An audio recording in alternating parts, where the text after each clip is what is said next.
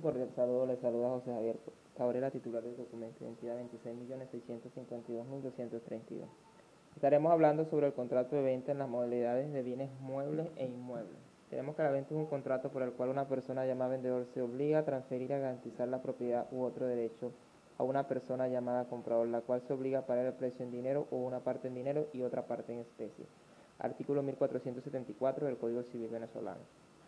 El contrato de venta es consensual, esto es que deriva, de esto es que deriva la manifestación de voluntad libre de las partes que hacen el negocio jurídico. El dominio se transfiere con el solo consentimiento de las partes, por tanto, deben considerarse las causas de anulabilidad contempladas en lo que respecta al consentimiento, a saber, a dolo, error de hecho y de derecho y violencia. Estos tres elementos vician el consentimiento haciendo que el contrato de venta sea anulable. De igual manera, como en todo contrato, el objeto es el elemento esencial, al igual que el consentimiento y la causa. Por tanto, para que la venta sea válida, este debe ser posible, lícito, determinado o determinable. El contrato de venta es inalasmático perfecto. Se dice que es inalasmático perfecto en virtud de que el contrato de venta genera obligaciones para las partes. En cuanto a las modalidades de venta de muebles e inmuebles, tenemos que ciertas situaciones que van alterar principios generales y que impone el, legislador para evitar mayores problemas, esas modalidades, esas modalidades las dividiremos en atendiendo las dividiremos atendiendo a, su objeto en modalidades en la, en la venta de cosas muebles y modalidades de la venta en cosas inmuebles. Muebles.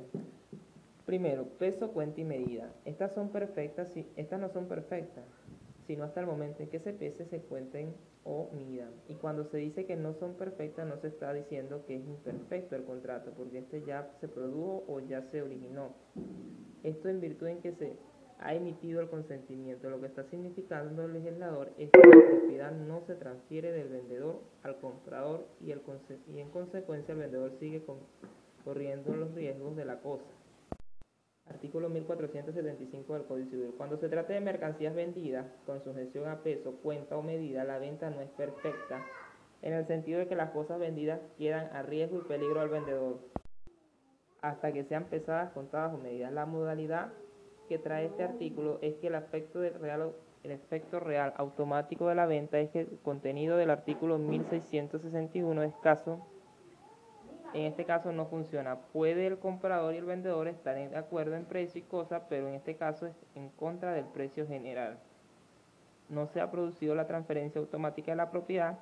La segunda modalidad es que se encuentra en el, artículo y que va a alterar esta también.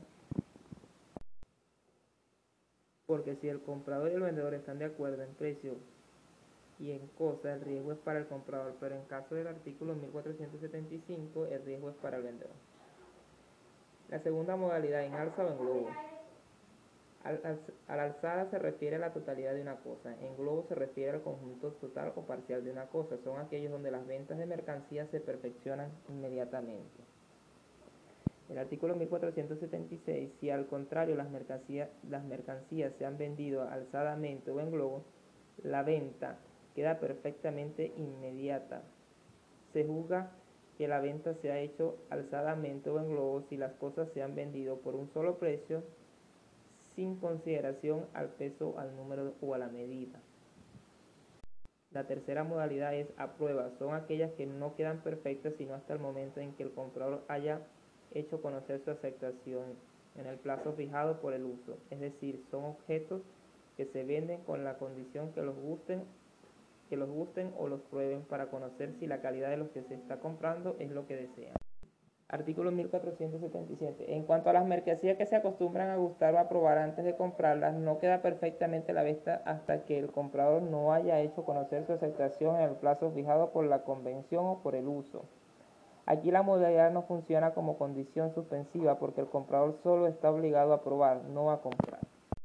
La cuarta modalidad, ensayo previo, son aquellas que se juzgan hechos bajo condición suspensiva, es decir, hay cosas que bien sea porque están sujetas a determinado mecanismo o porque hay que probar el material con que, están, con que están hechas. Se le da la oportunidad al comprador de que las ensaye primero.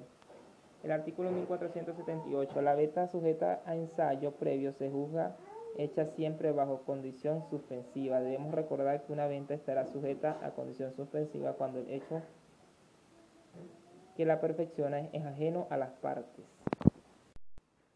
Quinta modalidad, venta aleatoria. Son aleatorios los contratos en los que el monto de una de las prestaciones o de ambas no están determinados de una manera fija, sino que depende de un acontecimiento incierto.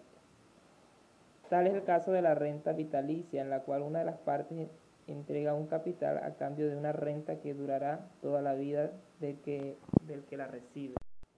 Inmueble, ventas por cabida y en globo. Inmueble, venta por cabida y en globo. Venta por cabida. Aquí hay que tener en claro que el concepto de cabida, cabida es el contenido del inmueble, lo que dentro de, de los linderos, lo que está dentro de los linderos. En este caso se acostumbra a expresar sobre todo a referirnos a terrenos, sucede con frecuencia que la cosa que se compra, el material de contrato de compra-venta, puede que tenga menos o más medida de lo que se creía en el principio de las partes. Si el comprador va a comprar un terreno y en principio se creía que el mismo tiene un área de tantos metros y resulta que cuando se ve y resulta que cuando se mide tiene más o menos medida, es por eso que la naturaleza de la, de la legislación ha establecido algunas reglas que están plasmadas en los artículos 1496 el vendedor está obligado a entregar la cosa en toda cantidad expresada en el contrato, salvo las modificaciones siguientes. Si la venta del inmueble se ha hecho por expresión de su cavidad a razón de tanto por medida, el vendedor está obligado a entregar al comprador que lo exija la cantidad expresada en el contrato. Cuando este no sea posible, el comprador no lo o no lo exija, el vendedor estará obligado a sufrir una disminución proporcional en el precio. Venta en globo. Para hablar de la venta en globo hay que hacer mención a ciertos términos que están relacionados en la venta en cavidad. Cuando se compra un terreno no se especifica el precio por unidad de medida, sino que se estipula en globo. Se establece la relación entre cada medida y cada parte del precio. En primer lugar, el concepto del lindero es frecuente encontrarse con documentos donde los linderos aparecen así parte sur, parte norte, parte oeste, parte este, determinado igualitariamente. Cuando digo igualitariamente me refiero a que los linderos están como están establecidos en los planos, es decir, al norte tal entidad, al sur tal entidad, al este tal entidad, al oeste tal entidad. Cada proporcional, cada proporción de terreno, eh, bien mueble o cualquiera que se, que se encuentre ubicada en sus linderos. Ha sido un placer compartir con ustedes la explicación de la venta de contratos de muebles e inmuebles. Espero que haya sido lo más educativamente posible. Hasta una próxima.